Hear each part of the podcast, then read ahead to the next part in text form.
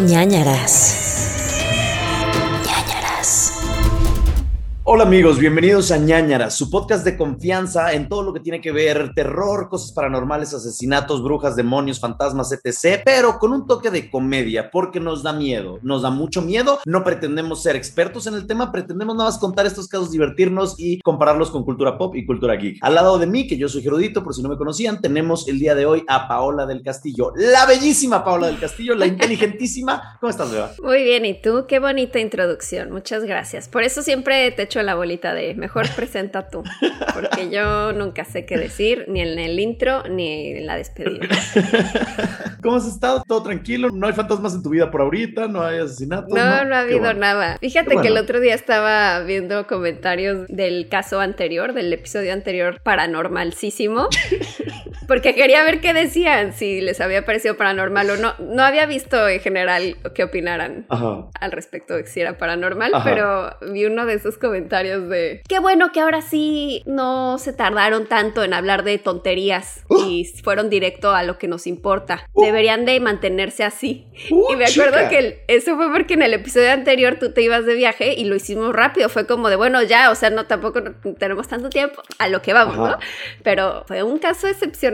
Tampoco... Se aguantan. no, tampoco nos, nos limiten con No nos limiten en nuestro propio podcast, por favor. Esto es una conversación de amigos y esperamos que ustedes disfruten con nosotros Es como- esta plática. Es como si tú vas a tomarte un café con un amigo y te dice tu amigo, bueno, pero rápido, cuéntame los highlights, lo importante. Ajá. No, a ver, vamos a tranquilo, vamos a chilear, vamos Yo a creo que esa persona es de los que odia las notas de voz. Y las Como de, sobremesas. "Ay, porque, güey, cuéntame un resumen, dame bullet points de lo más importante, un resumen conciso. No quiero saber cómo te sentiste, Así que te divorciaste, quiero una PowerPoint con los bullet points de cómo te sientes, Pros qué y pasó contras. y por qué fue. Pros y contras, dame tu foda y vamos hablando. por qué, para qué y con qué finalidad. Porque, pues qué bueno que tu vida está tranquila en ese sentido, que no ha habido fantasmas ni cosas paranormales. En mi vida tampoco. Convivo con unas polillas que son monstruos, ¿Por insectos, qué, monstruos. polillas? Tú atraes mucho insecto. Siento que. Ay, ¿Le eso sonó como de tu vida moral, así como de. Amoral. Amoral. Amoral. Tu vida amoral. Puro. No, no, no es cierto. ¿Le estás diciendo insectos a mis exes? Es lo No, que quiero no es cierto. Todos tus exes me caen muy bien. Ya sé, son buena onda, la mayoría, 90%. La mayoría, sí. Bueno, hay excepciones. Sí, Sí, hay uno sí. que otro insecto. El Ah, frijol en el arroz, dices. Este, no, pues no sé, o sea, mi puerta se cayó, ¿se acuerdan? Les platiqué de esto, mi puerta se cayó. Bueno, eventualmente me enteré que era porque había polillas y habían corroído todo. ¿No eran termitas o algo así? Ah, eso, termita, termita, termita quería decir. Ya le salieron alas y se Les he dicho transformaron en polillas. polillas. ¿Las termitas tienen alas? No, sí, según yo no. Entonces tal vez tengo termitas y polillas. No, no sé. Les he No dicho sé. polillas 47 días seguidos. Hasta le dije al de las plagas, que probablemente ahorita llegue. Entonces si hago una pausa de repente de la nada, es porque necesito que abrirle al de la plaga, al fumigador. Fumigue. O sea, están volando, eso es lo importante. No están volado, está muy raro esto. Ajá. Como que en el filo de la ventana hay miles. Insectitos negros chiquitos con alitas, pero no vuelan, nada más están ahí como de que moribundas. Entonces les echo raid, pero cada día aparecen nuevas. No sé dónde se esconden, no sé por qué es, no sé si están tomando el sol, no sé. O alguien te lanzó una maldición. Ajá, podría ser, porque yo pensé que eran termitas porque se comieron mi puerta, que ya, ya no existían según esto, pero entonces cuando las vi dije, ah, pues son las mismas, nada más que yo creo que como cambiaron toda la puerta, no tuvieron dónde vivir y entonces salieron. Pero ahora que lo pienso, tienes un punto, porque las termitas no deben de tener alas y son más chiquitas que esto. No sé, no sé qué está pasando en mi vida, amigos. De verdad, tengo muchos... Y apenas plagas. va a ir alguien a fumigar. Alguien Ajá. que sí sabe de qué tipo de insecto es, va a ir a revisar. Sí, porque le mandé una foto y le dije, tengo un problema de polillas. Y me dijo, "Ah, mejor voy a verlas. Y hasta ahorita estoy cachando que tal vez el güey dijo como, a ver, estúpido, no tienes idea de qué es. estás hablando. Si la polilla es como más grande y peluda. La polilla es la, la que las hay blancas, ¿no? Y que Sí, sí. salen en los closets. Sí. No, son como... Que sí, luego salen como de libros, cosas así sí. antiguas. No, son como chiquitas, negras y con alitas. Y Ay, eso es todo pues, lo que quién sé. sabe. A lo mejor sí son termitas con alas. Ajá, termillas o poli- Termillas. polimitas. No, no lo sé. Pero bueno. ¿No habrá es- una app que identifique qué clase de insecto hay en tu casa? No sé, pero me preocupa porque yo, como bien dijiste, salí de viaje noche y dejé mis plantitas al cuidado de varias personas Oh. y una se estaba muriendo. Entonces no confío en sus plantas en la gente y ahora me preocupa que esta plaga de las que se asolean en mi ventana entren a la planta y se la coman o algo así. Estoy preocupadísimo. Mi vida es un caos. Claramente yo tengo problemas súper fuertes. O sea, de que da igual lo que esté pasando en Palestina. Claramente mis problemas son muy graves, ¿no? Eh, Sus plantitas. No, pero, o sea, mataron en una semana la plantita. no, no las mataron. O ya pero estaba me medio-. No, ya estaba Ah, moribunda. ok. Yo creo que me extrañaban mis plantas. Soy esa persona ya, perdón. Ya Me encanta, perfecto. Llegas a cierta edad de plantas y mascotas que no hay vuelta atrás. No hay vuelta atrás. Pero eso, esas son como las actualizaciones de mi vida. Y ya está. Muy bien. ¿Quieres contarnos de algo más o quieres que nos vayamos con las recomendaciones? Voy a contarles algo súper random. Estoy listo. Porque está en uno de estos pensamientos que no le cuentes a nadie. Solo estaba viendo la serie de Luis Miguel como toda una señora. Y entonces de pronto dije, ¿por qué no hay una serie de Ricky Martin? Yo necesito una serie de Ricky Martin en mi vida. Uf. Ricky la serie, porque vi estas fotos súper candentes que subió, Uf. Ajá. que salía así como con glitter dorado y con poses muy sensuales, y dije, necesitamos una serie de Ricky. Y de repente me acordé, porque me puse a ver videos de Luis Miguel de antaño. Neta ya, ¿en qué momento me convertí en esta persona? Y de repente me acordé de ¡Ah! ese video de Ricky Martin que me encantaba cuando yo tenía como siete años y no entendía de qué era. Lo voy a volver a ver. Fuego de noche, nieve de día. Si no lo han visto, háganse un favor en este momento. Esa canción es, amigos, Es muy se me eriza la piel. Está escrita por Arjona, de hecho. ¿Ah, sí? De hecho, Ay, creo que original para de Arjona. Los Ajá. fans de Arjona. Pues mira, si no han visto el video, la verdad es que ahorita que lo volví a ver dije, qué cosa tan oscura para los 90 en Telehit. Ajá. Porque la trama literal es Ricky Martin anda con Kate del Castillo. Kate del Castillo tiene como algún problema mental que no especifican, pero la acaban internando en un manicomio y entonces, o sea, es como un cliché de manicomio noventero de que salen como este muchas personas caminando alrededor de un patio así como como así idos, ajá, y teniendo como convulsiones. Y ella tiene como un caballito de mar en la mano.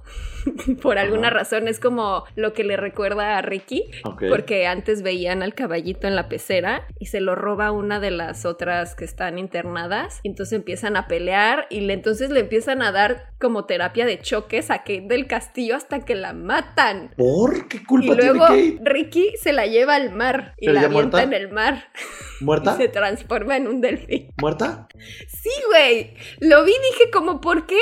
Uno, porque la solución fue, vamos a darle choques como si fuera un manicomio de 1920 Ajá. Y luego la matan y el güey se la lleva muerta y la avienta en el mar. Y además seguro no está como si realmente la hubieran matado electroshocks. O sea, sale bellísima, como que está dormida. Como O sea, nada más la ves de espaldas, que está así como colgando en los brazos de Ricky. Y- Ricky con una barba de candado muy Ay, noventera, hermoso. sensual. ¿Y por qué se transforma en delfín? No tiene sentido. Pues porque hay un tema ahí como de animales acuáticos a Por lo eso. largo del video, pero Pero entonces, ¿por qué no se transformó en un caballo de mar? Tendría más sentido. Exacto. O por qué no el tótem, este, el token que tiene, era un delfín desde el inicio, ¿sabes? Alguien no lo pensó bien. No lo sé, pero me pareció un video muy oscuro para que yo lo estuviera viendo a mi corta edad. Bueno, hablemos de Ángel, de Belinda. Ese no me acuerdo cómo era. Un accidente automovilístico, creo que era Martín Rica o Christopher Uckerman o alguno de estos famosillos de la época. Y es un accidente de auto y ella está como ahí cantando y él está muerto ahí y es como Ah, horrible. que- sí, sí me acuerdo, creo. También es como... Y ¿qué eres pedo? mi ángel de paz, déjame Sí. volar. Sí. Ay, a qué lado fuerte. yo por siempre quiero Si alguien recuerda algún otro video así, ¿sabes cuál también me tramaba? El de Stan de Eminem, porque era Uf. como de un güey que estaba obsesionado. Miedo. Sí, ¿no? Con ella. Sí, Y entonces la acosaba y No, así. con él. Ah, no, con él, con él. no, Con Eminem. Es que Ajá. salía Daido también ahí cantando. Daido cantaba. Sí, sí, ajá. sí, con Eminem. Y estaba obsesionado el fan. Y a se nivel mata. de. No sé, el fan que mató a John Lennon. Cosas Sí. así, súper creepy. Y se termina matando, se avienta de Ajá. un puente con un coche, algo así era. Sí, hay unos videos muy trágicos. Ay, amigos, Faye nunca nos hizo eso. María Fernanda. El otro día soñé con María Fernanda y Faye. ¡Ay! ¡Qué terror! Me acaba de llegar como el recuerdo. Y me ¿Por acuerdo qué? que. No me acuerdo. eh, yo estaba con ella y de que, ay, ¿cómo estás, Faye? No sé qué, la chingada. O sea, no que terror Faye. Faye la amamos, pero o sea, No, las sí, qué dos, terror. con las dos Qué soñaste. terror, qué terror. Soñé con Faye y yo me acuerdo que estaba platicando con ella, jijiji, jajaja, y de repente me decía como que, ah, pues muy chistosito, ñañaras, ¿no? Hablando de mí, no sé qué, y yo, Tras. ¿De qué hablas, María Fernanda? Digo, Faye, digo, ¿quién eres ahorita? ¿Sabes? Y, este, y entonces me di mucho pánico y ya nada más como que me reía y me hacía güey, pero me acordé ahorita llegó este flashback de ese momento de terror. Entonces, bienvenidos a ñañaras, el podcast favorito de María Fernanda, Faye y mis pesadillas. Y Ricky Martin. Y Ricky Martin y Kate del Castillo también, ¿por qué no?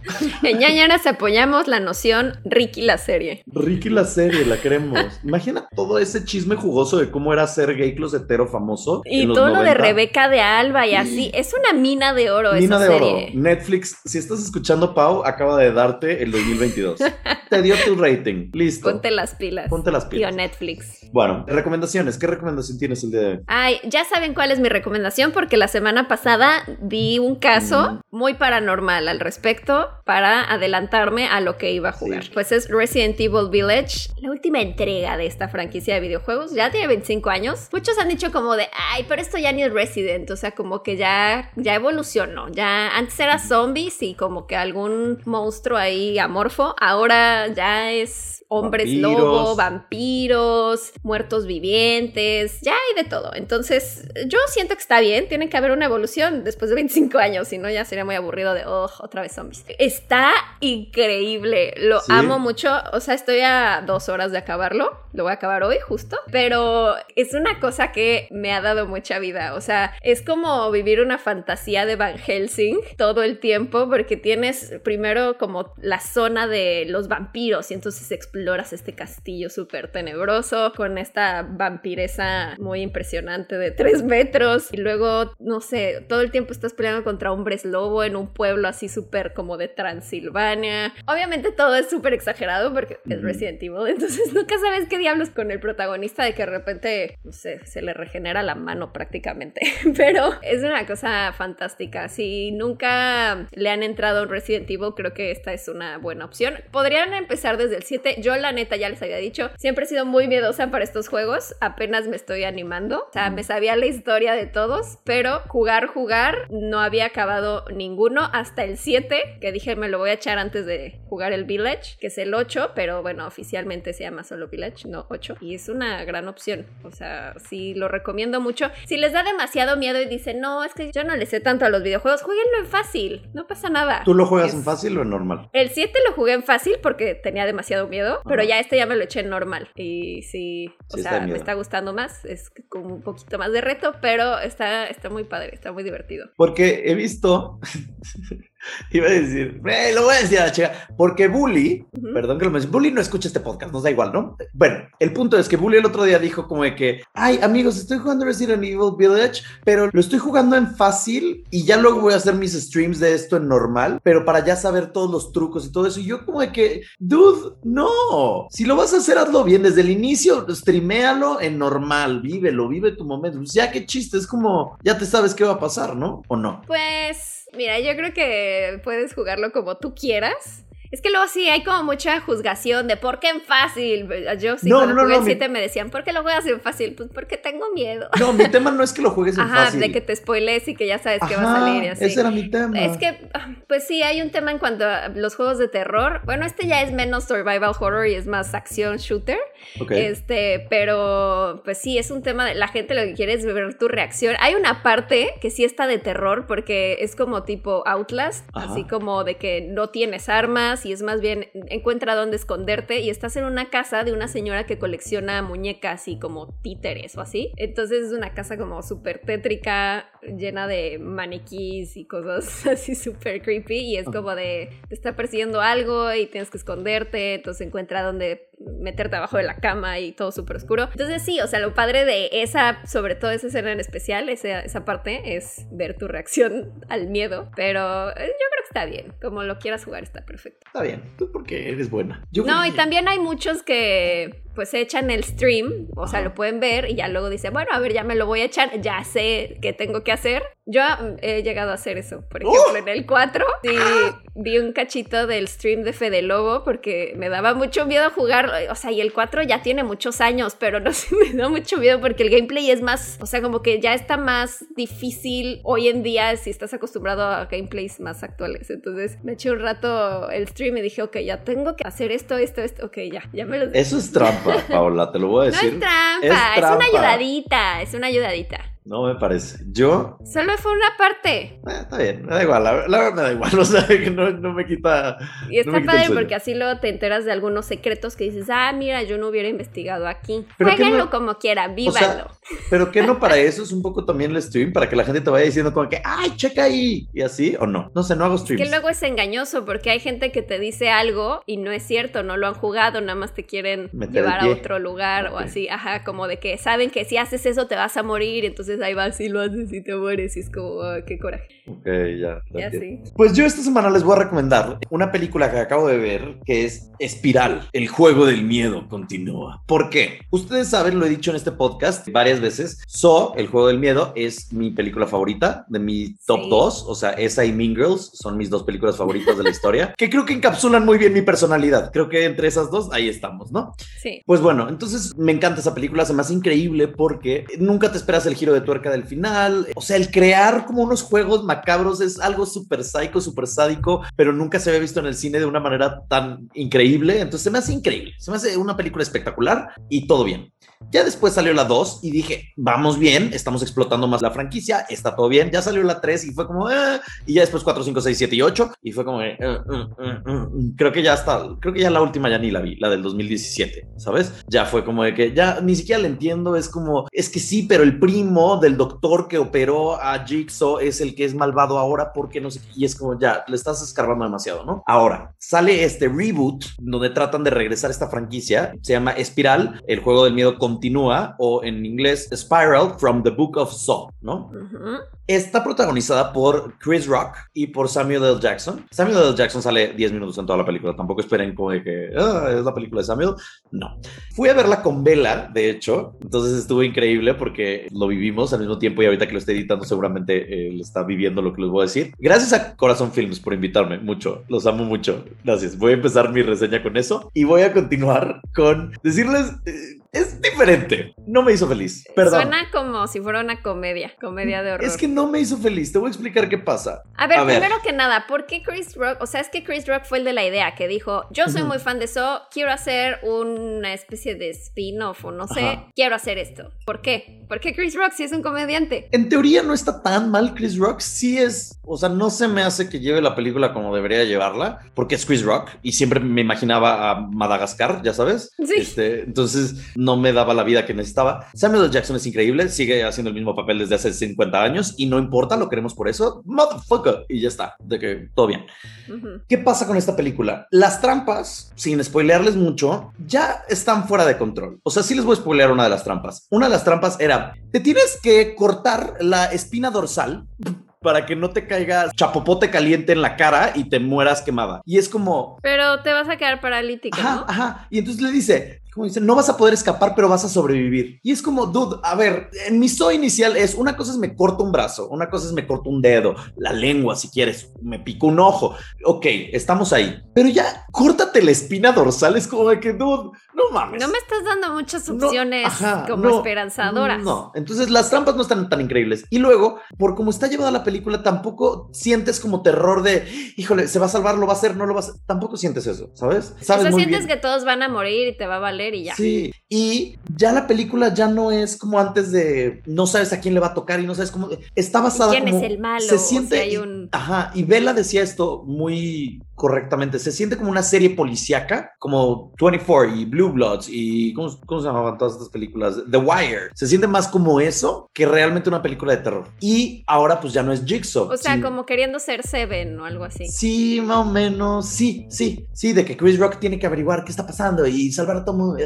Y es como de que, dude, no, no vengo a ver eso. Vengo a ver sangre, vengo a ver tortura, vengo a ver... A eso vengo. Y el villano, no les quiero spoilear, pero al minuto 10, ¿eh? O sea, ¿no te gustó el villano? Al minuto 10 volteé y le dije a mi compañero de, de sala, de butaca, es esa persona. Y ya. O sea, Espero que hayas conocido a ese compañero de butaca, Sí, sí, porque sí. si no sería como un desconocido. Ese es el malo. no, no, no, no. pero le ¿Por dije, qué me es- spoilea? Le dije, es él. O sea, como que está muy, está muy fácil, ay, muy fácil la película, ¿sabes? Entonces, perdón, pero eso no quita que está entretenida, esta palomera está divertida, ¿sabes? Simplemente yo, yo, Rudito, fan de esta franquicia, fan de esto, esperaba mucho más. Pero es una película que puedes ir a ver, que puedes disfrutar, etc. Sí, sí vayan a verla al cine, sí disfrútenla. Las trampas están divertidas, sí está su gore. También el villano, como ya no es Tobin Bell, ya no es esta voz icónica de eso de eh, I wanna play a game, ya sabes. Ajá. No, es como, suena como un güey mormado con I want to autotune. play a game. I want to play a game. Y es como de que no me da miedo esa voz, ¿sabes? Ajá. Hay cosas nuevas que están padres, ¿no? Como que el reboot de esta franquicia, este, no sé, hay cosas divertidas, el tema, pero bueno, eso es lo que les puedo decir. Ya no voy a hablar más porque O voy a seguir ya no le ves mucho futuro. Es que a mí las, bueno, yo ya ni vi las, creo que vi tres, pero ya después ya no las seguí Sí. viendo y ya no son como tan destacables, ¿no? No sé si no le veo futuro o nada más creo que es otra cosa. O sea, sí, definitivamente no es, esto no es parte de eso, sino está inspirada o tiene como referencias a, claramente, pero mm, no es lo mismo. No es lo que yo buscaba. Sin embargo, no es mala película, está bien, está decente. ¿sabes? Ujú. Vayan a verla, Ok. véanla ustedes y díganme, vayan al cine, ya está ahorita en el cine desde el fin pasado, para que la vean y me digan qué onda, qué opinan. Listo. Ok, ok, ok. Ya.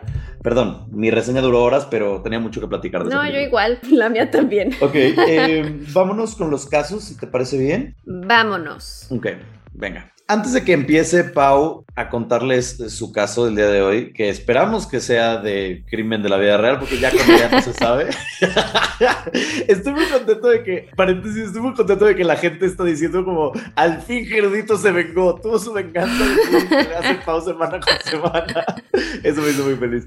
Antes de eso les quiero dar actualización, ya hablé con el hombre de las plagas, vino el hombre del exterminador, Ajá. y traen un como aparatín súper cool, que es una lámpara, pero con una lupa. Es como un cuadrito. Entonces lo pones sobre una plaga, sobre el bicho, y lo Ajá. ves ah, como amplificado así cool. Y entonces ya lo vimos, son mini mosquitos. ¿Mosco? ¿Es la saga del Mosco de vuelta?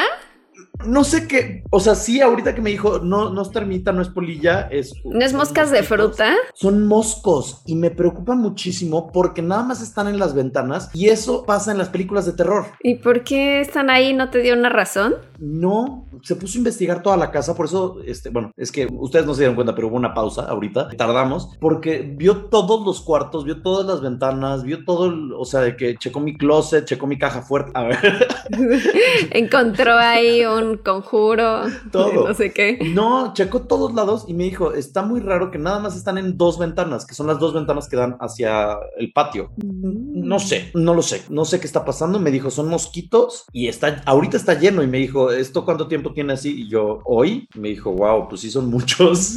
Entonces, no encontramos de dónde están saliendo, no encontramos por qué están ahí. Me dijo, lo más probable es que están en tu casa en algún lugar y entonces ven la ventana y tratan Acaban de, salir. nacer, había huevecillos, Ajá, sí, sí, sí, nacieron. sí. Es que son minis, son mini mosquitos que se van a volver moscones. Mosquito grande, ¿sabes? Ajá. mosquitón. Entonces me dijeron, lo más probable es que está en algún lugar de tu casa o algo así, y entonces ven la ventana y entonces tratan de salir hacia Chocan. la libertad, chocan y se mueran y por eso quedan ahí. Y yo, ah, eso tiene sentido. Entonces no sabemos qué va a pasar con la saga del mosquito. Mañana vienen a fumigar, gracias. Podemos continuar. con Regresa la saga del mosquito. Siempre la saga del mosquito. Oye, pues mira, te voy a contar un caso, un caso muy reciente, muy, muy reciente, de apenas 2019, año en el que seguramente ustedes recuerdan muy bien porque apenas fue.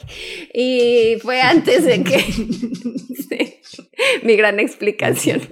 Fue antes de que empezara la pandemia, entonces éramos felices, ingenuos. No sabíamos que estábamos a punto de este desastre que empezó en el 2020. Comíamos sopa de murciélago sin preocuparnos de las consecuencias. Nunca. Pero veíamos en el cine Guasón, veíamos Avengers Endgame. ¿Te acuerdas de esos años en los que podías ir al cine con muchísima gente y celebrar un momento como Avengers Endgame? Pues ya Tener no besos de tres. Sí, me acuerdo Algún día regresará. Eso, eso yo no lo tuve, pero ¿No? Yo sí, muchos. Tuve uno, les conté del beso estrella alguna vez, ¿no? Ew, ¿no? ¿Qué es eso? ¿Como cinco? Ajá. El beso estrella es quien ¿Cómo quiera entrar. caben, ¿Cómo, ¿Cómo caben cinco? Entras y, y luego se- es como una estrella de mar, como de que vas X, no les voy a explicar lo que pasa en mis videos. Este, Ok. vamos- vamos Girando como Patricio. Es bien. divertido, nada más les puedo decir que estrella es divertido. Ajá. También veíamos Midsommar y Spider-Man lejos de casa y pues ya estaba sonando que Billie Eilish con su Bad Guy, que J Balvin con altura, Don't Start Now del Dua Lipa A Rosalía. con altura. El 24 de enero de 2019, la policía en Florida investiga la casa de la familia Amato y encuentra tres cuerpos sin vida, el señor y la señora Amato y uno de sus hijos, y todo apunta a que fue un asesinato seguido de un suicidio. ¿Qué fue lo que sucedió? Les contaré esta historia. Chad y Margaret Amato vivían una vida con bastantes lujos, o sea, no eran millonarios, pero tenían bastante dinero en una hermosa casa en Chulbota, Florida. Su familia era muy unida, tenían tres hijos, Jason, Cody y Grant. Chad era farmacéutico y también trabajaba con computadoras y Margaret en su tiempo libre cuidaba y rescataba a caballos que habían sido violentados. O sea, todo suena como muy perfecto, de que la señora literal tenía caballos y los cuidaba y era muy buena. ¿Por qué piensas que eso es perfecto? Porque, o sea, no, siento que sinónimo de riqueza es tengo caballos, ¿no? O sea, siento que es algo muy caro y tener así como un espacio O para mantener un caballo y, O muy pobre también. Bueno, o sea, sí estás O sea- como en una granja y tienes muchos caballos, Ajá. pero, o sea, de que era una familia acomodada, a eso me refiero. Ok, está bien. Yo nunca he tenido un pony ni nada por el Por eso, estilo. pero alguien tenía este chiste. Creo que era Pablo Araiza que decía que hay cosas que son de muy rico o de muy pobre. Y esta es una de esas. O sea, tener caballos puede ser de muy de rico, pero también puede ser muy de pobre, ¿sabes? Tener caballo. Em, Me no encantan sé. los caballos. Bueno. Cody y Grant eran como mejores amigos, o sea, los hijos, porque nada más se llevaban un año de diferencia. Y cuando estaban en secundaria se unieron a un equipo de levantamiento de pesas y acudían frecuentemente al gimnasio. Eran como bros, ya sabes. Ok. "Ugh, somos jocks y somos de Florida. Ugh". Y Jason, se sabe poco de él, o sea, él era el hijo mayor, él era adoptado, o sea, el papá, Chad, lo adoptó antes de casarse con Margaret Ujú. y luego ya se casaron, tuvieron hijos, pero, o sea, nunca hubo como un tema así como de rechazo ni nada, o sea, todos se llevaban bien, todo perfecto. La familia Mato tenía dinero, no eran, ah, lo que les decía, no eran ricos, pero vivían bastante bien. Se dice que Chad era estricto con sus hijos, pero no se sabe que fuera violento con ellos, simplemente era de esos papás que ponían reglas en su casa y era como de, este es el horario de estudio y si no haces la tarea te castigamos y cosas así. Solían tener armas porque iban seguido a practicar a campos de tiro y cada uno tenía su propio equipo. Estados Unidos, ya sabes, el tema de la regulación de armas que pues tienen armas por deporte, pero bueno, todos tenían su arma, todos sabían disparar. Jason al hacerse mayor se fue de la casa, desde que tenía 19 años se fue porque pues ya empezó su propia familia, bastante joven, pero ya se independizó, se fue. tu cara de... Es que, es que empezar tu propia familia a los 19. Ya sé, no sé. o sea, a los 19 ni siquiera has vivido el beso de estrella. ¿Qué vas a empezar una familia? Oye, pues antes las familias, bueno, esto es muy reciente, pero no sé, de la época de nuestros papás, sí, ya era como a los 20, ya es, ya estabas quedado casi, casi. Esto fue hace dos años. Y sí, sí, me estoy pasando porque Jason no es de esa edad, pero bueno. O sea, esto fue hace cinco si quieres. ¿sabes? Entonces Jason ya sale del mapa, él se independiza, ya no está viviendo con ellos. Y Cody entró antes que Grant a la universidad, pero ambos tenían los mismos planes. Los dos querían estudiar enfermería y después anestesiología, Anestesiología. anestesiología, ¿verdad? y después de graduarse decían, y vamos a comprar cada uno un BMW y después vamos a comprar la casa de nuestros padres y así. Se me hizo como un poco, o sea, como tierno, pero a la vez es como, como que claramente a uno de los dos le hace falta personalidad como para poder tener sus propios sueños Su y planes y no copiarle al otro así de, yo también quiero un BMW y también quiero ser enfermero, sí. Qué raro, ¿por qué tendrías el mismo sueño que? Bueno, no juzgo, pero qué raro. No sé. No juzgo, pero más- juzgo, ¿sabes? Sí, Ajá. sí, sí. Sí, pero no. Después de eso, Cody no tuvo problemas para seguir con este plan, pero Grant sí. Por un lado, aprobó la escuela de enfermería, pero por el otro reprobó en anestesiología. Y aún con esto logró conseguir un empleo de enfermero, pero no le duró mucho tiempo, porque en el año 2018 Cody tenía ya 30 años y Grant 29, cuando todos los problemas comenzaron. Grant fue suspendido de su trabajo y después arrestado después de ser acusado de robar y administrar medicamentos de manera incorrecta a un paciente y le retiraron los cargos a Grant y algunas fuentes dicen que fue porque Cody pagó el abogado de su hermano. O sea, todo el tiempo como que se solapaban. ¿Podemos cambiarle el nombre de Grant a Zack para que sean las aventuras de Zack y Cody? Justo estaba pensando yo, esto suena como algo de Nickelodeon, ¿no? ¿Dónde salía? Sí. Sí. Disney, Disney Channel. Sí, sí, sí. Entonces, ay, no, pobres niños, ¿por qué? lo siento, es lo que hay. Bueno, entonces, Zack, Zack y Cody, ok. Zack se encontraba desempleado y comenzó a pasar más tiempo en internet, jugando videojuegos, lo cual está perfecto, porque aquí ya empieza el tema de, es que los niños solo pasan todo el tiempo jugando videojuegos. Y si lo haces con un punto y con límites, está bien. Si Nada más quiero empezar esta parte. Ajá. Es que él dijo, ah, pues voy a empezar a tratar de ser streamer, voy a abrir mi canal de Twitch, quiero dedicarme a esto. Entonces como que empezó ahí a hacer sus pininos. La verdad no sé si existe por ahí todavía su cuenta de Twitch. No lo sé. Tú pero... di que no, tú di que no lo hagan, es competencia. Ay, no. Tú di que no. Pues está perfecto. Si quieren dedicarse a eso, háganlo, sigan sus sueños. me acordé que estaba en un stream y alguien me dice como, ¿qué consejo le darías a alguien de 18 años? Y yo, pues que estudien, que trabajen, o sea, como por sus sueños. Y uno me pone, ja, ja, ja, el chiste se cuenta solo, le dices que estudie y tú eres una youtuber. Y tú de que... Y yo, ah, ah, mi rey, yo estudié una carrera antes de ser youtuber. Perra. Ser youtuber, no lo digas como si fuera cualquier cosa. Sí. Porque, o sea, pues puedes tener una carrera y hacer YouTube, ¿qué tiene? Es tu propio medio. ¿Qué hijo de la gran perra? Ay. me desacreditó todo, así. Mire, aquí los dos tenemos carreras, aquí los dos estudiamos la misma carrera. No es la carrera más difícil, pero es una carrera, amigos. Tiene sus retos, ¿cómo no? Comunicación. Ajá. Y comunicamos, entonces logramos Comunicamos, lo logramos.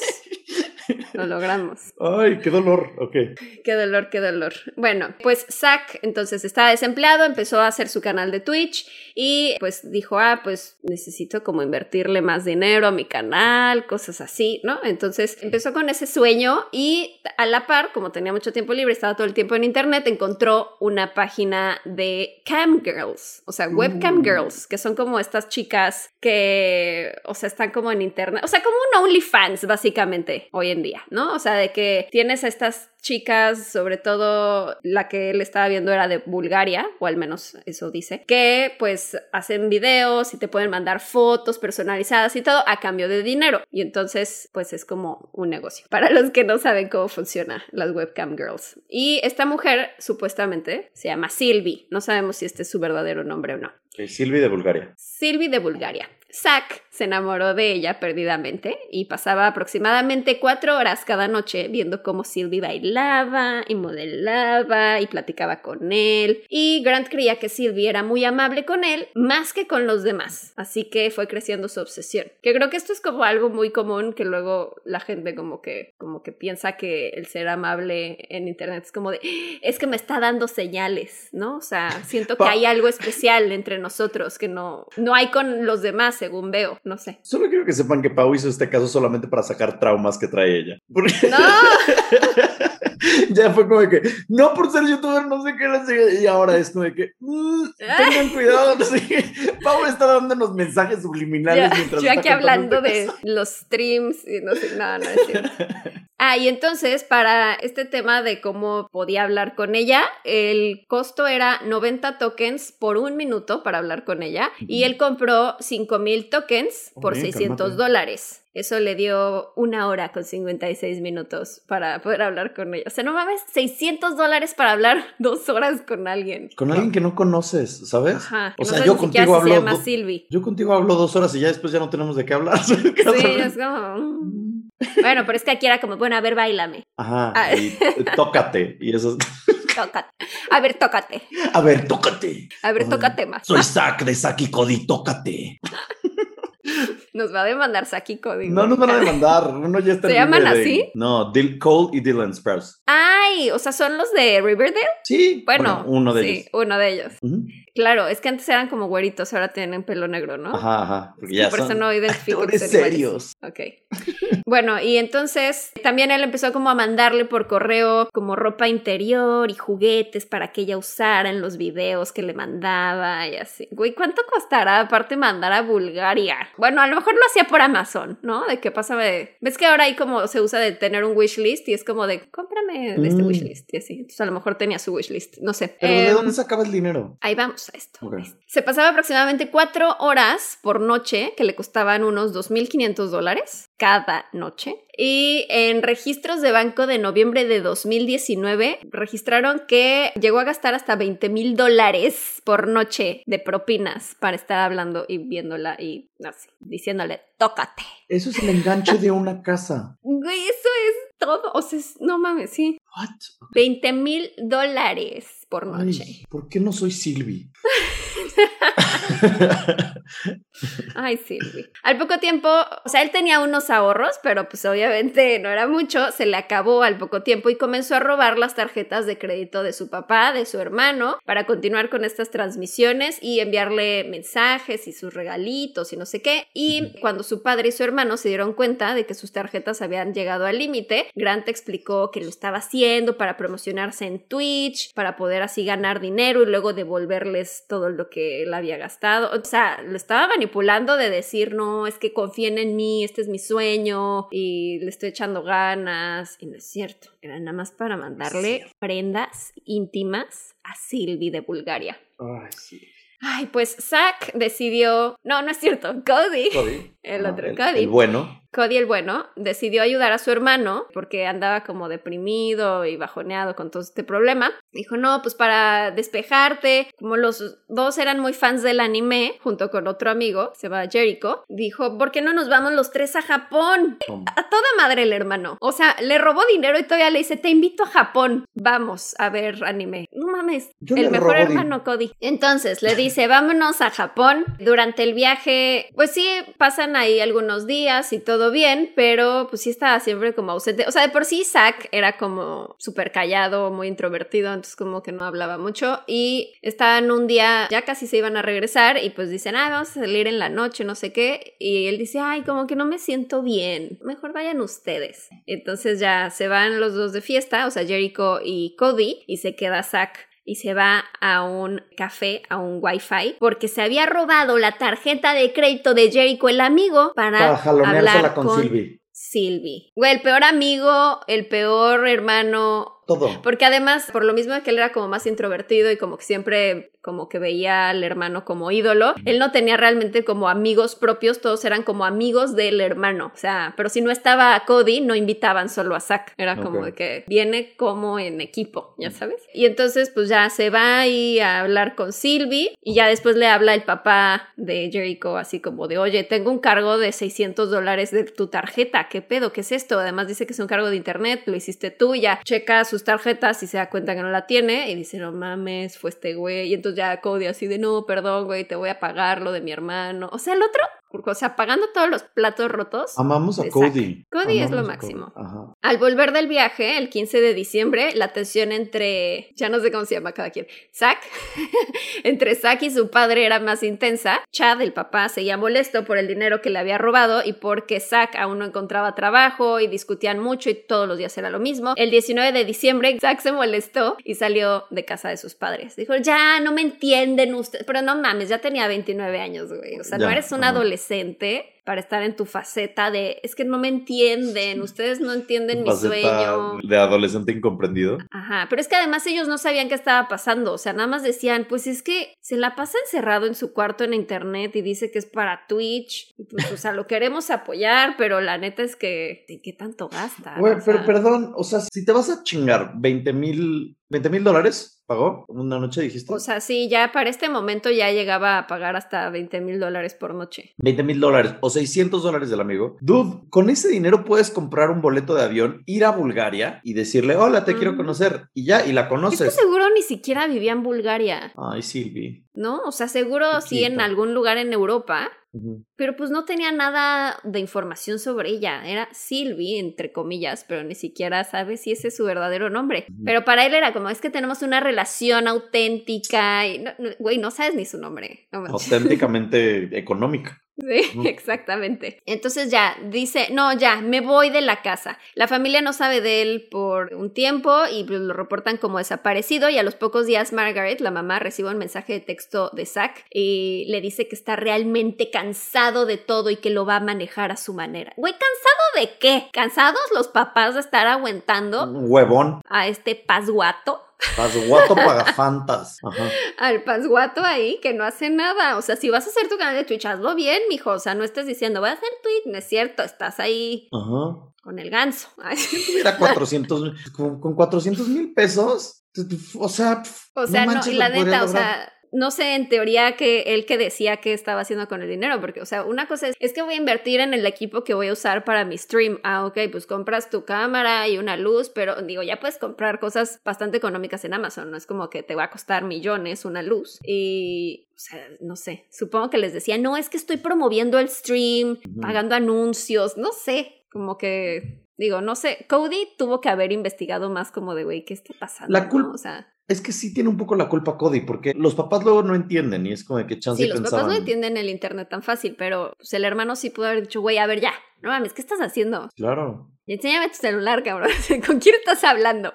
Güey, sí. Ajá. Y bueno, entonces se va, dice, lo voy a arreglar yo a mi manera. Y entonces pues se preocupa la familia porque dice, no, ¿qué tal que se hace daño? ¿Qué tal que hace alguna tontería? Entonces eh, pues quieren tratar de ayudarlo. O sea, todavía para este punto ni siquiera es como, es que queremos que lo arresten o algo, no, es como, lo necesitamos ayudar, queremos encontrarlo. Y Zack se había ido a casa de su tía Donna Amato, quien describió a Zack como deprimido, que estaba como perdido, muy delgado, descuidado, y dijo que dormía todo el día, pero que en la noche estaba despierto y que le pareció raro, sobre todo porque empezó a ver cargos extraños en sus tarjetas de crédito. Puñeteándose. Sí, güey, pero ya se estaba robando el dinero de la tía también. Pues es La- que obvio. La ¿Qué pobre tía que dijo, ah, sí, bueno, a ver, te acojo en mi casa Y le roba el dinero. Entonces llama al banco, se da cuenta de que pues Zack le está robando porque está usando el dinero en internet. El papá de Zack le habla a la tía y le dice, la verdad es que esto es un problema que ya lleva muchísimo tiempo, no sabemos qué hacer, ya tenemos una deuda de 150 mil dólares, no sé qué voy a hacer para pagar esto, yo ya tenía planificado mi retiro, mi jubilación, va a tener que aplazarse esto, pero no me importa, yo quiero ayudar a mi hijo, vamos a ver cómo le hacemos, por favor no levantes cargos en contra de él, lo queremos ayudar, no queremos que lo arresten y te prometo que nosotros te vamos a pagar lo que te robó. La verdad es que ya la suma de lo que ha robado en total más o menos es entre 200 y 250 mil dólares. No ma. Ok. Una locura. Ajá. Entonces... 5 eh, millones de pesos. güey, no, no- y Silvi millonaria, güey. Ajá. Sí. Viviendo la vida loca en Bulgaria. La familia de Zack fue por él a la casa de la tía y le dijeron, no, ya, tienes un problema, necesitas entrar a rehabilitación, o sea, estás actuando como un adicto, o sea, no sabemos a qué es adicto en específico, o sea, es adicto al internet o no sé, pero necesitas ir a rehabilitación. Pero realmente no hay como muchas clínicas que manejen rehabilitación al internet, ¿no? O sea, es más como rehabilitación a las drogas. Entonces, Claro. lo llevan a una clínica de rehabilitación de drogas y él va voluntariamente. Dice, ah, bueno, está bien. Pagan todavía como 15 mil dólares para meterlo en esta clínica, que era como de 60 días, y va dos semanas y ya, este, pues dicen, pues es que la verdad no podemos hacer nada por él, Eh, o sea, como que no tiene una adicción a las drogas, o sea, no hay mucho que hacer por él, y él dice, no, ya estoy curado, ya cambié, se los juro, todo está bien, o sea, como adicto, literal, todo está bien, ya, no lo voy a volver a hacer. Entonces, pues mientras él está en esta clínica de rehabilitación, pues la familia se meten a ver como en su computadora, como pues es que a ver, ¿en qué está gastando? ¿Con quién está hablando? Y ya descubren pues todo, o sea, como de, ah, pues mira, habla con esta mujer Silvi, tiene todas estas fotos y estos videos de esta mujer y descubren que, por ejemplo, de todos los que veían a Silvi en la página esta, ya tenían como un chat de amigos, de fans, y pues ya como que Silvi Livers. Ajá, Sylvie todos hablaban ahí como entre ellos y de a qué hora va a estar Sylvie o así, ¿no? Y entonces se dan cuenta que él ya tenía toda su personalidad falsa en este grupo y él decía que era muy exitoso, que tenía mucho dinero, que tenía un BMW, este, que hacía transmisiones en videojuegos y que le iba súper bien y que por eso podía pagar todo este dinero. Y ya, y pues, o sea, como que contactan a este grupo de personas y a Sylvie, la familia, y les dicen como de, oye, está pasando esto, es un problema muy grave, por favor ya no lo contacten, o sea, si, si los contactan, si los contacta él otra vez, no le hagan caso, por favor ignórenlo, ya no sabemos qué hacer y ya, o sea, como que dicen, ah, ok, ¿no? O sea, como que, ¿qué dices? Te contacta el papá del güey, así, ah, ok. Entiendo que es tu familia y todo, pero lo que él está cometiendo es robo y fraude, ¿sabes? O sea, sí. dude, cabrón, no sé si mételo a la cárcel, pero sí mételo a la cárcel, ¿sabes? Ya, o sea, ¿cuándo va a parar? No sé. Ajá. Bueno, chao. ¿Mala canción? ¿A dónde vamos, a parar? sí.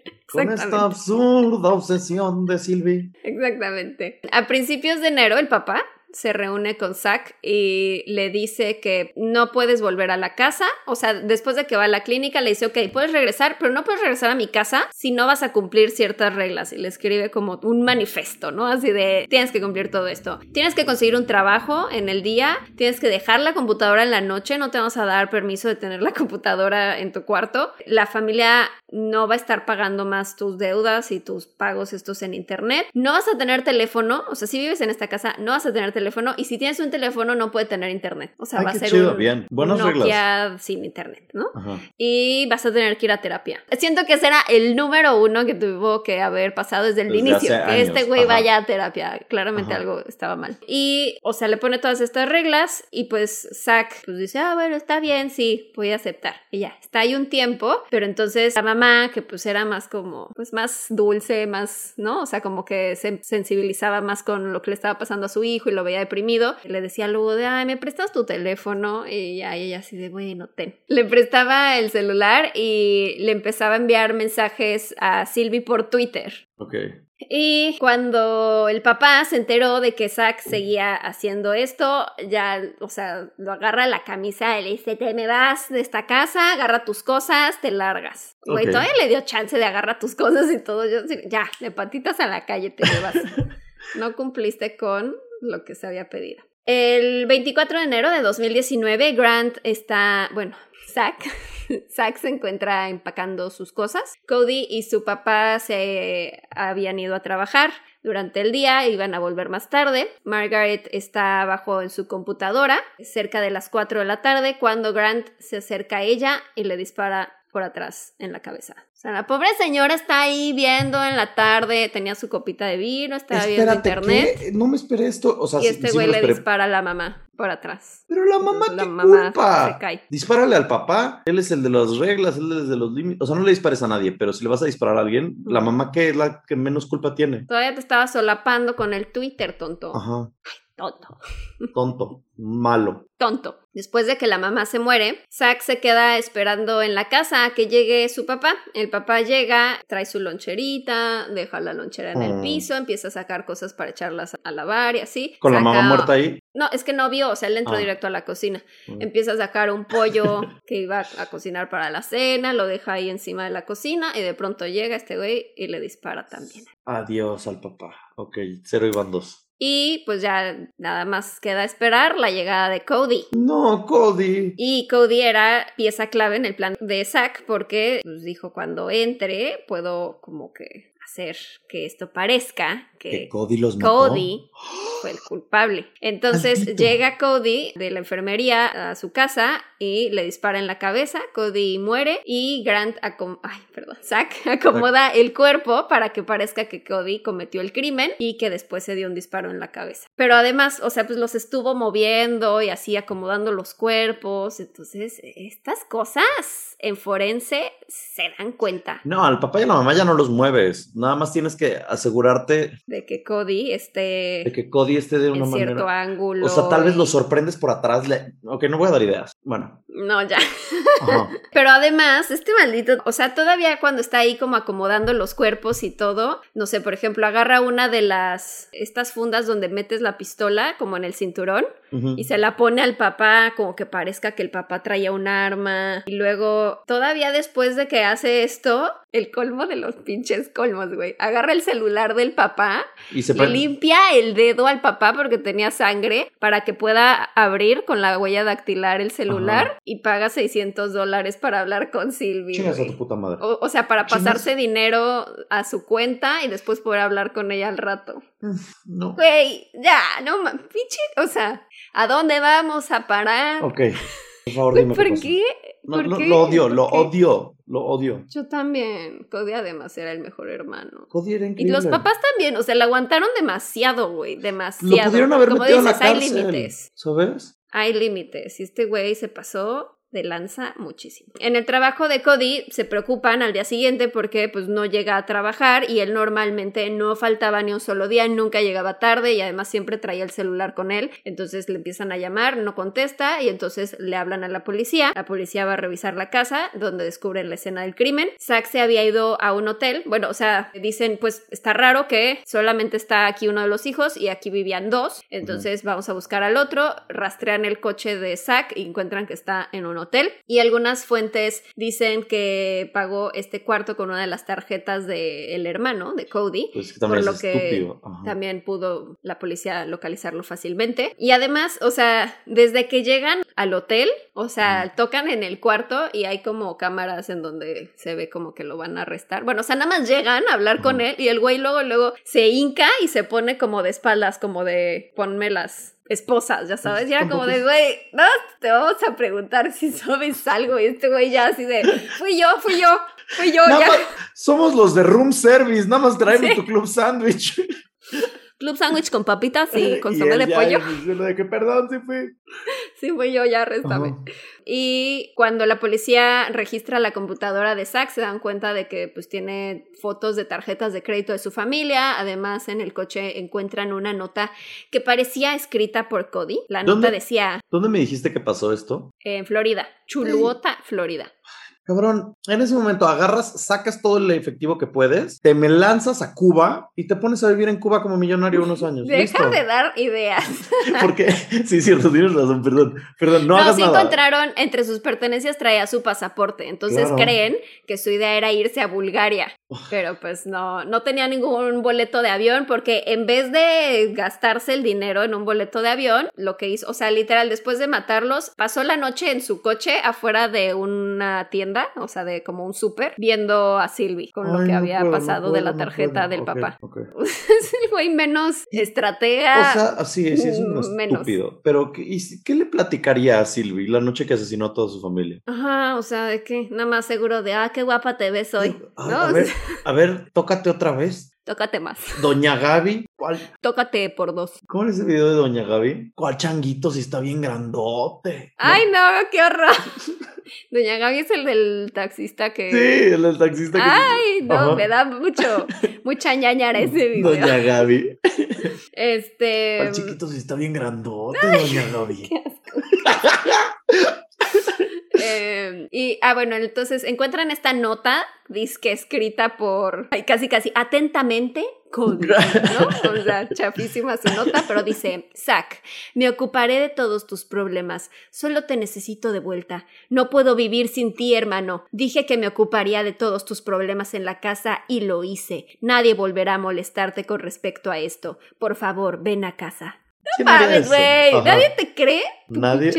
nadie, nadie. La policía interroga a Zack durante horas y este güey, o sea, nada más está diciendo de no, o sea, yo la última vez que estuve en mi casa fue ayer y, o sea, estuvimos ahí platicando y pues ya, o sea, me fui de la casa y todos estaban bien, todo estaba perfecto y ya, y sigue diciendo y así, pero nunca pregunta, ¿por qué estoy aquí? ¿Qué pasó? ¿Por qué me están preguntando? ¿Qué pasó con mi familia? ¿Dónde, ¿Dónde, está mi familia? ¿Dónde está? Ajá. No voy a preguntar nada. Entonces, como, güey, neta estás muy, o sea, Es que es un muy estúpido. estúpido.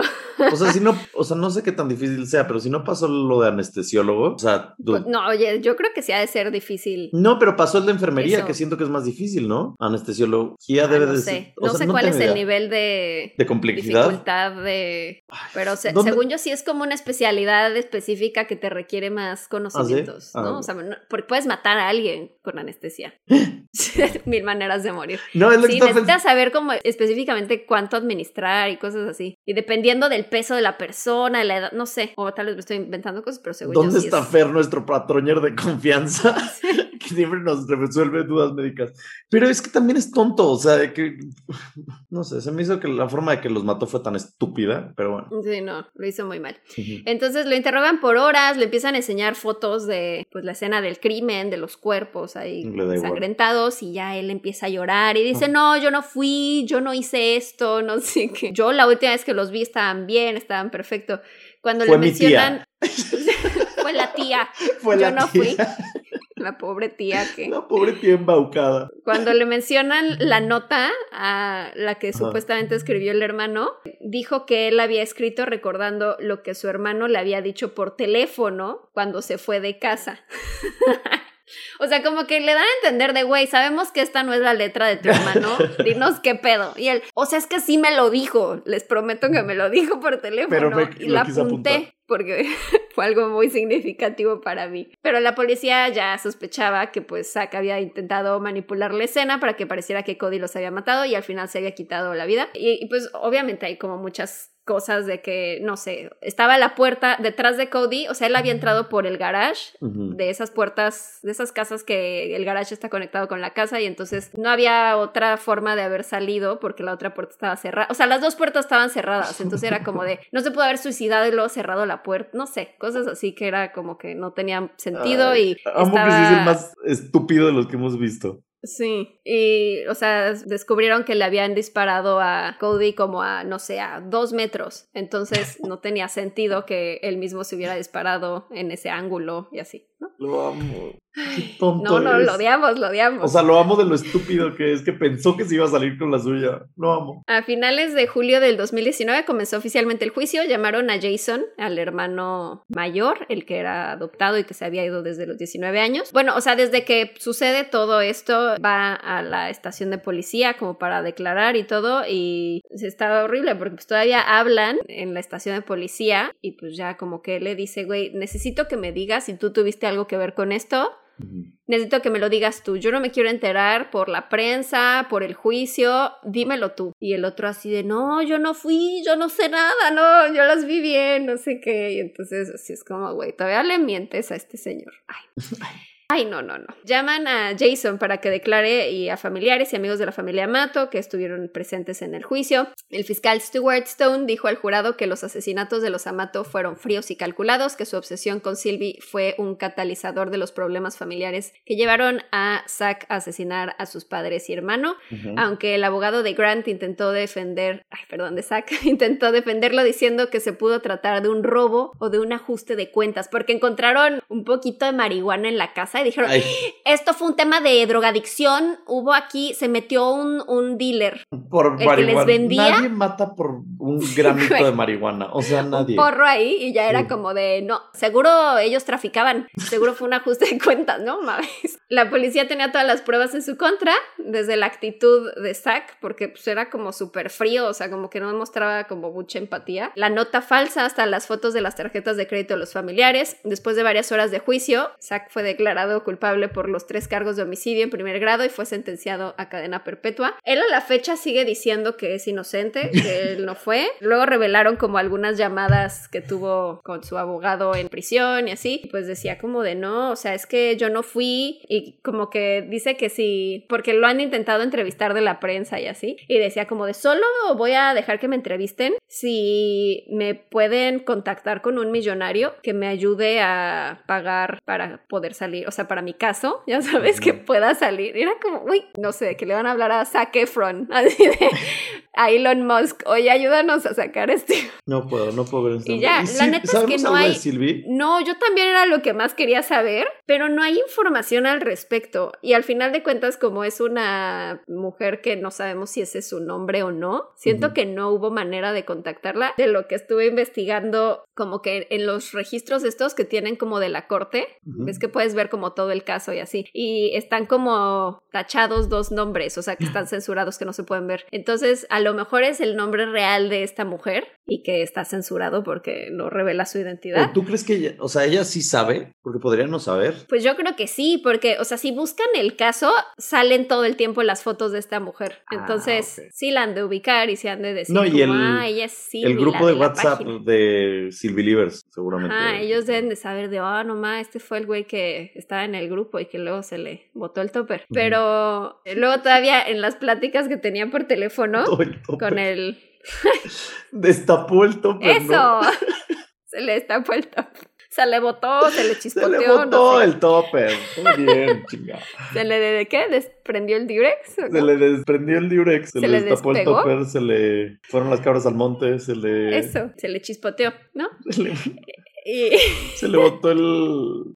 Se le botó el. ¿Cómo se? se le botó el cofre no sé. Se le botó el cofre, me gusta, como de coche, ajá. Y, y la cajuela también, ajá, todo, todo, todo, En las pláticas con el abogado, todavía él defendía la relación con Silvi y decía como de, no, es que la gente no entiende, esto era una relación muy cercana, muy íntima, este, y como que a la fecha sigue diciendo de que él, ah, porque escribió como, antes de que lo arrestaran y todo, escribió como una carta de ocho cuartillas en el grupo este de fan believers de la Silvi, pidiendo disculpas, que sí, que estuvo mintiendo sobre su identidad, pero pues es que todo era por ver a Silvi sonreír y que él la ama y que daría su vida por ella y así, y en las llamadas con el abogado decía como de, o sea, es que yo entiendo que había dinero de por medio, me queda claro, pero es igual que, no sé, un matrimonio de conveniencia. O sea, que la gente, alguien que se casa por conveniencia, pues sabe que hay dinero de por medio, pero también disfruta los momentos con esa persona. Entonces, el güey literal cree que era una relación marital. No, con chiquito, no es así, no es así. y a la fecha sigue pensando que, pues sí, que era amor eterno, inolvidable. Pero entonces estará en la cárcel por un largo Está en la cárcel, en teoría cadena perpetua, hasta el fin de sus días y ahí seguirá. A menos de que llegue un millonario que quiera defender su caso y sacarlo. Pues mira, voy a ahorrar. ¿Para qué? Nada más. Voy a ahorrar. Para sacarlo. Para ir a ver a Silvi. Necesitamos confesiones de Silvi. A ver. No, o sea, ella no es la culpable. Que Silvi venga al pandemonio del siguiente mes. Tenemos a Silvi. Tenemos a Silvi. No, es que lo que queda duda es, ¿sabrá ella algo de lo que él iba a hacer? A lo mejor le daba el avión como de, no, ya estoy harto de mi familia, me voy a vengar o no sé, pero pues, pues o sea, pues es, que es una relación por internet, no, no conoce sus problemas. Seguro igual le decía como, ay, no, tranquilo, bebé, ella, ¿no? Exacto, pues ella está ganando su dinerita, ¿sabes? O sea, que. Sí, ella, no hizo nada malo. No, ella seguro le decía como, que tranquilo, bebé, ya estás aquí conmigo. Mm, eh", y ya sabes, mm. deposítame para que te consuele más. Y ya, ¿sabes? O sea, que. Sí, ella no hizo nada malo, pero. Y además es Bulgaria, o sea, no sé cómo funcionan las leyes, pero supongo que no tiene por qué a fuerzas una mujer de Bulgaria testificar en un caso en Estados Unidos, ¿o sí? No sé, a menos que sea como clave para resolver algo, tal vez sí. Pero pues ella no era clave, o sea, que ella fue un accesorio nada más. A menos de que fuera así como de que ella le dijera, Exacto. es que... Mata a tu familia. Ajá, para que me des el dinero y vivamos juntos y mira, ya tengo aquí tu boleto para que vengas a Bulgaria. Algo así, a lo mejor, pero pues aquí ella al parecer ni tenía idea de nada. No, y la policía hubiera pues encontrado esos mensajes, ¿sabes? Sí. Pero bueno. Muy bien, pues gracias por ese caso. Gracias por las terribles aventuras y matanzas de Zack y Cody. Horrible. Lo siento, Zack y Cody. Yo para el caso de hoy los voy a transportar a 1976. Música, Don't Go Breaking My Heart, de Elton John. Don't Go Breaking My Heart. Esa es, que por cierto tiene un cover con RuPaul. No lo sabía, me acabo de enterar ayer. Y Shake, Shake, Shake, Shake, Shake, Shake, shake, Shake, your booty. De Casey and the Sunshine Band. Y en el cine era época ñañarienta porque teníamos La Profecía en número uno y en número dos la reedición del Exorcista. ¡Wow! Entonces en el 76 probablemente ñañaras hubiera sido el podcast número uno. Llegamos nada más. Bueno, no, porque no hablamos mucho de posesiones, entonces, y del diablo. Hubiera sido de, ay, no, estos no hablan del tema de moda. O sea, ni siquiera en mi fantasía, en el, me puedes permitir que este podcast sea número uno. ni siquiera en mi fantasía utópica de 1976 me vas a permitir ese gusto. Sí lo era, sí lo era. Gracias. Eh, la historia comienza en el bello y pintoresco bosque de Allagash, en Maine, Maine, Estados Unidos. Para que se lo imaginen bien, es prácticamente un bosque que pintaría Bob Ross. ¿Ya sabes? Ese típico bosque que siempre pintaba de que vamos a ponerle arbolitos felices y mm, usemos café ocre y esas claro, ajá, un arbolito feliz. Arbolito feliz. Y aquí me imagino que hay una gaviota también feliz. Una amiga gaviota. Sí, sí, eran amigas gaviotas. Ay, Bob Ross. ¿Sigue vivo o no? No. Ay, Bob Ross, te extrañamos. Besotes. Bendiciones hasta donde estés, ese lugar feliz y pintoresco. Em, es de esos lugares que te transportan a un estado de tranquilidad, ya sabes, de esos lugares super zen donde se oye el ¿Pero dónde era, perdón? Maine. Maine. Maine. Maine en Estados Unidos. ¿Massachusetts es eso? No, Maine es un estado. Ah. Estados Unidos. Geografía de Estados Unidos, cero. No importa, ¿qué no importa? Da igual. El bosque se llama Alagash, ¿no? Entonces te digo, estos lugares zen, estos lugares donde cierras los ojos y oyes de que las mm. gaviotas, no, gaviotas no, esos son de playa, ¿no? Palomas, gorriones. No sé, un búho. Claro, no sé, un, un ruiseñor y un búho y oyes la cascada y todos esos lugares que a mí me cagan porque no hay wifi, esos lugares.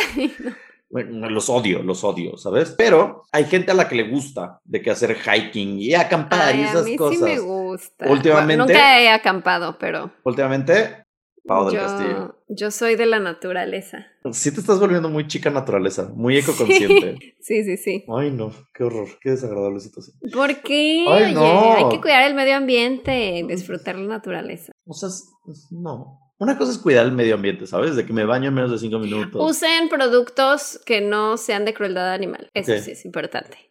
Porque viste el video del conejito y te traumó. Es que, o sea, desde hace tiempo trato, pero no estaba como tan consciente de todos los productos, porque cuando salió ese video, muchos comentaban así nada más de, ay, pero yo no uso maquillaje. No es maquillaje, son todos los productos. O sea, de que el jabón de manos, el jabón para trastes, tu shampoo tu, desodorante, todos hay opciones que no son testados en animales. Entonces, no se salgan por la tangente de yo no uso maquillaje, a mí no me compete el tema, porque si les compete. Ya, ese es mi tema de animales del día de hoy.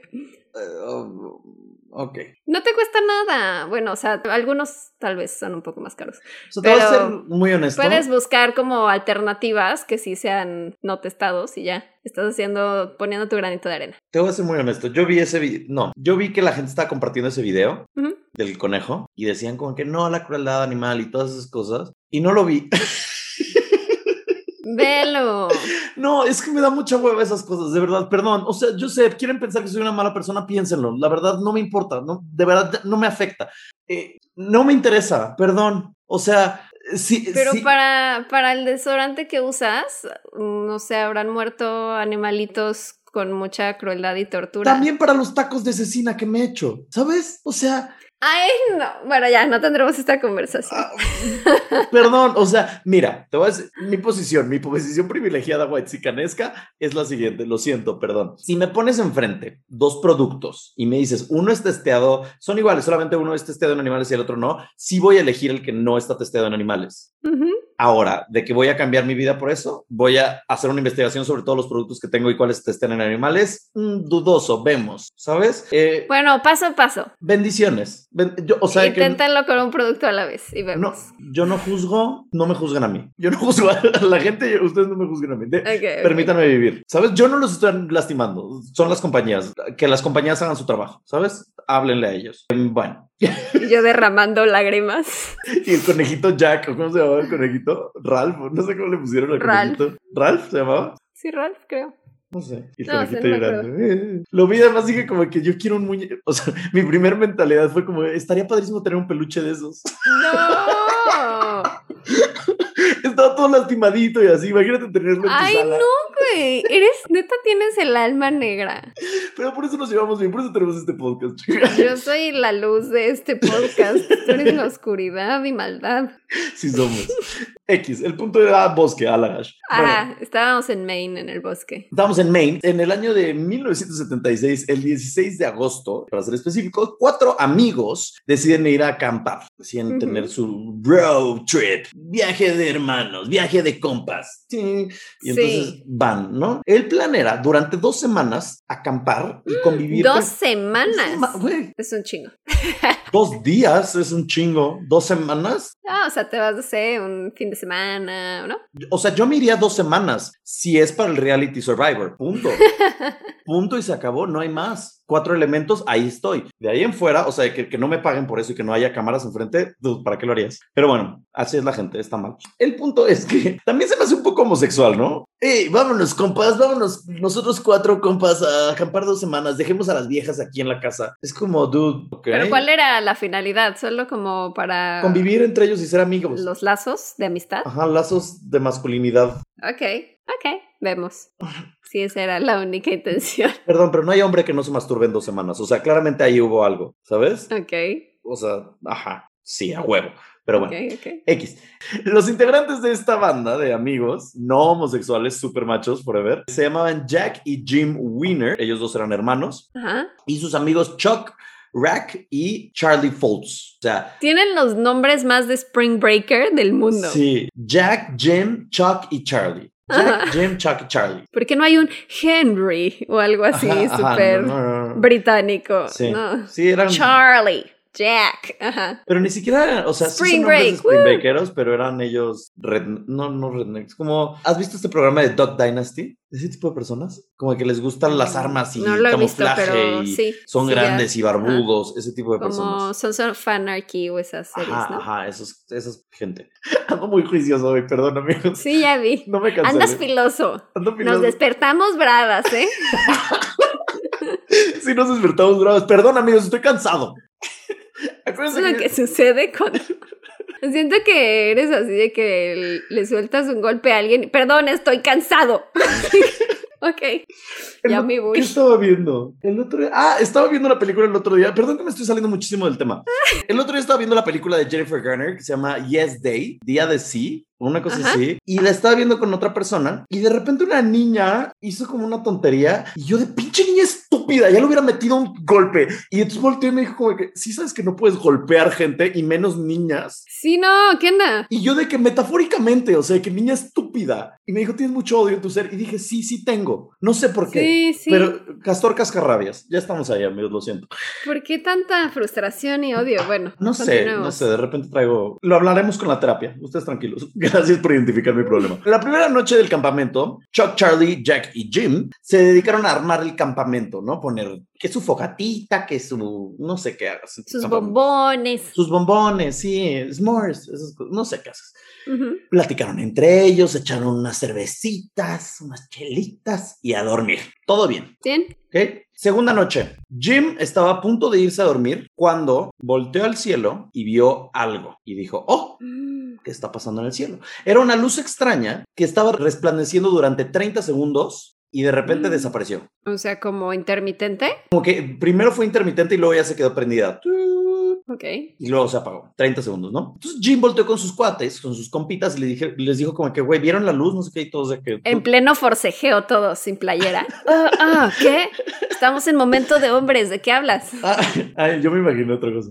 Eh, Bosque, sí, momento de hombres en el bosque. momento Brokeback Mountain. Momento hombre. Ajá. Los más hombres. Forcejeando, claro, jugarretas. jugarreteando. Y entonces dijeron, no, no, no, déjanos seguir jugarreteando. No hay nada en el cielo, ¿no? Pues dijo, les juro que vi una luz. Les juro que vi una luz. Vamos, chicos. Vamos, Dejen de besarse estrelladamente. Vuelten a ver el cielo.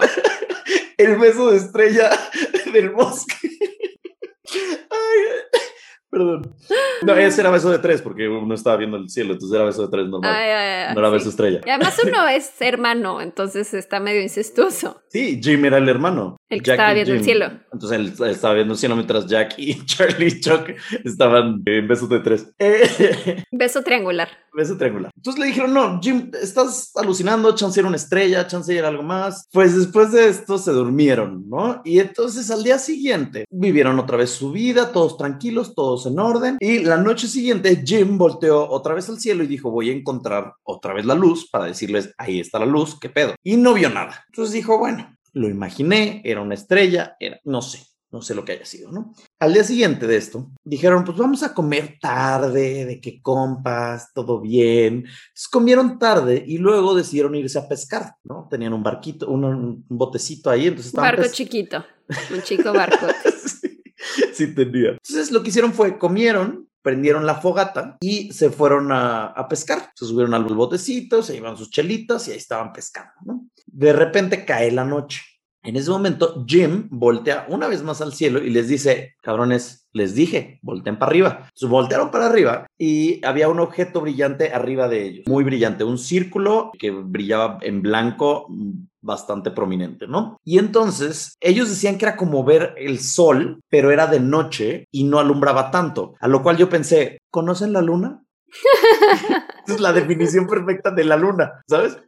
Una luna llena, así. Ajá, En su pero... máximo esplendor. Ajá, quiero pensar que no era la luna, pero ellos dijeron, no, no manches, es un objeto circular brilloso en la noche, ¿qué es esto? Entonces Charlie lo que hizo fue que agarró su linterna, Charlie era otro de ellos, agarró la linterna que traía y empezó a, señ- a señalar el objeto y con código Morse hizo la clave de SOS.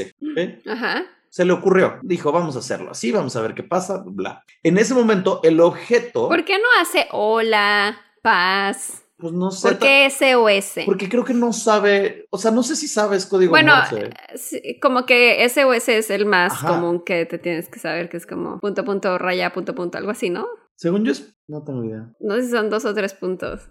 Yo voy a escribir pop en vez de Según, SOS. según yo sí es eso, según yo es como punto, punto, y luego punto, raya, punto, punto. A ver, investiganos, investiganos porque... SOS, código Morse. Ajá. Son tres puntos. Ah, punto, punto, y punto. tres rayas. Raya, raya, punto, raya. punto, punto, raya, raya, raya, punto, punto, punto. Ok, eso es. Bueno, ya, algún día nos salvará esto, esta información. Esperemos que no lo necesitemos. Exacto, entonces hizo eso y en ese momento el objeto prendió una especie de reflector que alumbró al, al agua y esa luz, como un spotlight, ¿no? Eh, esa luz empezó a como ir hacia ellos.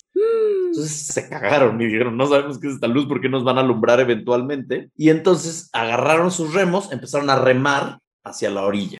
¿no? Ok. Eh, cuando estaban a punto de llegar a la orilla, de repente vieron un flashazo de luz, o sea, la luz los alcanzó y en ese momento ya estaban en la orilla, como que afuera del barco, parados, raro. Y dijeron, De que seguro ya pasó mucho tiempo y algo y sucedió. dijeron, ¿qué pasó aquí? ¿no? Entonces voltearon al campamento y la fogata que acababan de prender antes de salir a pescar ya estaba totalmente consumida, lo cual les decía que estuvieron un par de horas que se perdió el tiempo, que no supieron qué pasó. Wow.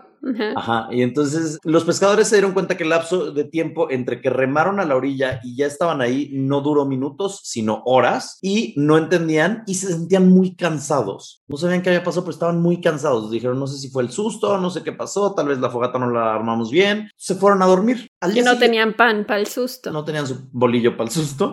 Al día siguiente platicaron y nadie se acordaba cómo habían llegado a la orilla. De los cuatro, no había uno que dijera, ah, pues yo me acuerdo que dejamos el bote y luego los bajamos. Nadie se acordaba. También, a ver, estaban tomando chelas en mi mente. No lo dicen, pero estoy seguro. O sea, uno. Dos, un objeto brillante era la luna. ¿Sabes? Entonces yo creo que ahí hay un poquito de... mm, tal vez nada más estaban pedos. A lo mejor y los estamos pintando muy mal y sí son como personas de naturaleza y ya solamente querían... Lo se, estaban met- tomando. chance se no sé. metieron hongos o un alucinógeno. O a lo mejor y no, a lo mejor solo eran personas de naturaleza. Mm, Bueno.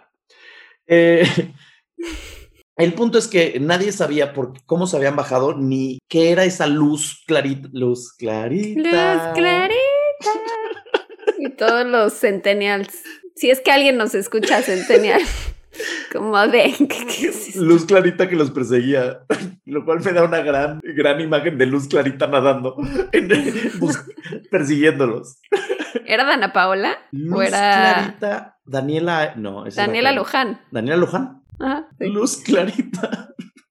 Luz clarita malvada. Luz clarita alienígena. Entonces los cuatro amigos estuvieron durante seis días más en el bosque, pero nunca volvieron a ver el objeto del cielo lleno de luz. Entonces dijeron, bueno, quién sabe qué haya sido. Pensaron que algo raro les había pasado, entonces regresaron a sus casas, les contaron a sus esposas, a sus familias qué había pasado y dijeron, no, lo que nos pasó no es normal, pero pues nadie sabe qué pasó. Pasaron los años, nadie supo explicar qué sucedió, pero poco a poco pues fueron olvidándolo, dijeron como que, bueno, pues vale madre, ¿sabes? Ok, estuvo rara la historia, pero pues te vale madres, ya no pasó nada. Esto pasó durante 12 años, hasta 1988. En 1988, Jack y Jim, que eran los hermanos, un día empezaron a tener sueños extraños. Dijeron, ¿qué está pasando? Sexuales del bosque. Del beso de tres, del beso de estrella. Sí. Ambos tuvieron el mismo sueño, así literal, el mismo sueño la misma noche, así les llegó, que era que ellos estaban con Chuck y Charlie, estaban en un lugar y estaban completamente desnudos.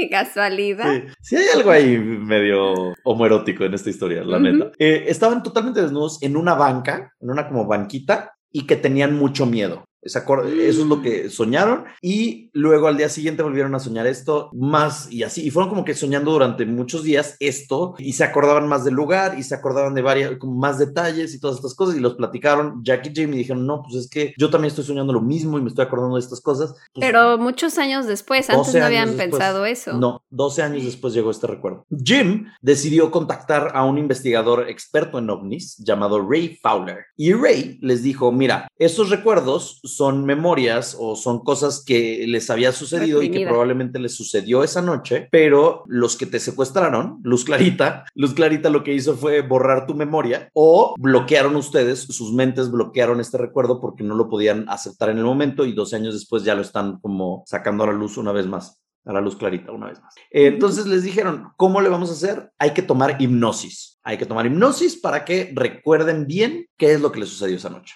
Chuck y Charlie no creían mucho en, que los hubiera abducido un ovni o aliens, así que entre todos dijeron, ok, vamos los cuatro a tomar la terapia de hipnosis y cada quien vamos a hacerlo en una sesión individual. No lo vamos a hacer en grupo porque en grupo puede sugestionar al otro. Entonces vamos a hacerlo individual, cada quien por su lado y vamos a ver qué es lo que recuerdan o qué es lo que ven o qué onda con la terapia de hipnosis. Eh, salieron y después de, de estas cosas se dieron cuenta que las historias de los cuatro eran muy similares, que con detalles muy idénticos. Estos, re- entre comillas, recuerdos reprimidos eran exactamente el mismo recuerdo de los cuatro, inclusive de los que no creían en estas cosas, ¿no? Contaron lo que vivieron esa noche de agosto. Los cuatro dijeron que los que los abdujeron fueron alienígenas o humanoides con caras horribles que les dijeron que no gritaran ni que se resistieran y que todo estaría bien, que no tuvieran miedo. Eso fue lo primero que pasó cuando la luz clarita los llevó y después de eso los pusieron como en las bancas, los desnudaron, los pusieron en estas bancas y agarraron a uno por uno y los fueron llevando como a una cama, como, un, como una especie de, ¿cómo se llaman? Camilla. ¿Quirófano? Ajá, Ajá. ajá. Pero estaban en la misma, como, en el mismo lugar. O sea, todos podían ver lo que estaba pasando. Y Ay, qué terror. Ajá. Bueno, no, que no sé si es peor estar en un cuarto y no saber qué le están haciendo al otro o estarlo viendo y saber No. quién es el siguiente. no, lo mejor es estarlo viendo porque puedes ahí pensar si hay una manera de escapar o qué puedes hacer. o- ¿Cómo? Por eso ves antes un gameplay de un stream y luego ya juegas. Ah, Está bien, se te permite, se te permite. solo lo he hecho una vez. Después de eso, tomaron muestras de piel de estas cuatro personas y fluidos corporales en este consultorio que era como muy minimalista, decían ellos, muy futurista, muy todo blanco, muy no había muchas cosas. Entonces Charlie dijo que le habían puesto una placa sobre el pecho, una placa de metal, o bueno, una placa plateada, y con esta le habían raspado la piel, como la que, ajá, ajá, grave, y que estaba sufriendo muchísimo de dolor. Chuck dijo que él había visto que Charlie le habían hecho esto y que, y que veía como él estaba agonizando del dolor, porque imagínate que te raspen la piel, o sea, Ay, no. horrible dolor. Me estoy imaginando como un rallador de queso. Pero Literal. así el... ¡Ay! La piel, Sí. guácala. Te conté, ¿no? Que mi mamá decía que la peor tortura que te pueden hacer es aventarte en una resbaladilla de, de rallador de queso. A una alberca de limón. Ay. Mi mamá es igual de psycho que yo. Tu mamá es como Jigsaw. Sí, sí, de ahí crecí, de ahí nací. Eh, entonces, eh, mientras pasaba esto, los alienígenas al parecer platicaban entre ellos acerca de cómo funcionaba el cuerpo humano y para qué había como... eh, Tenían una especie de varita. Una varita mágica con un bulbo hasta arriba que se iluminaba. eh, y entonces con esa varita iban como tocando el cuerpo y le decía como que, oh, esto es, ¿para qué será este orificio? Y era el, el oído. La ¿sabes? uretra. Ajá, la uretra. El ano. qué Eh, dolor. y entonces, eso, como que checaban orificios y decían, no, ¿para qué será este orificio? ¿Para qué será este? No sé por qué creo que así hablaban los aliens en mi ¿Cómo será el beso de estrella? ¿Cómo será el ¿Cómo? beso de estrella? ¿Qué es eso? Y se agarraron los dos. Y entonces los dos aliens y los cuatro. Una horchatón. orgía alienígena. Horchatón alienígena, ¿cómo de que no? Y Luz Clarita de cadenera. Este-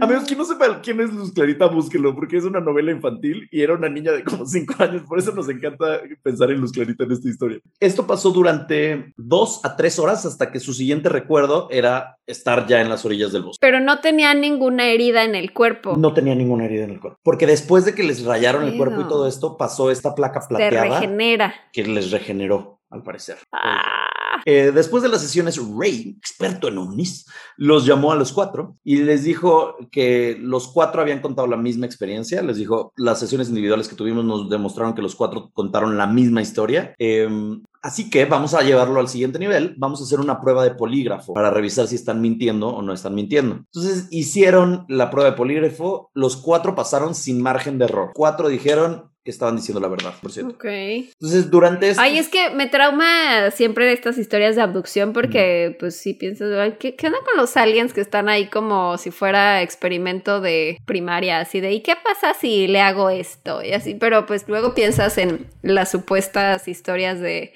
no sé, que agarraron un alien en, no sé, el área 51 y le Mm. hicieron experimento. Y pues es que seguro también hacen eso con alienígenas Claro. y nada más no lo sabemos. Exacto. Uh. Uy, Pues eso pasó. Durante años los cuatro mantuvieron que no mintieron y que lo que vieron esa noche y recordaron después es algo que tienen tan vivo y vívido que no hay manera que haya sido un sueño o sugestión de una película o historia colectiva o algo así. Vivo, vivido y vivido. Vivo, vívido y vivido. ¿Cómo de que no? Gran nueva frase del podcast. Vivo, vívido y vivido.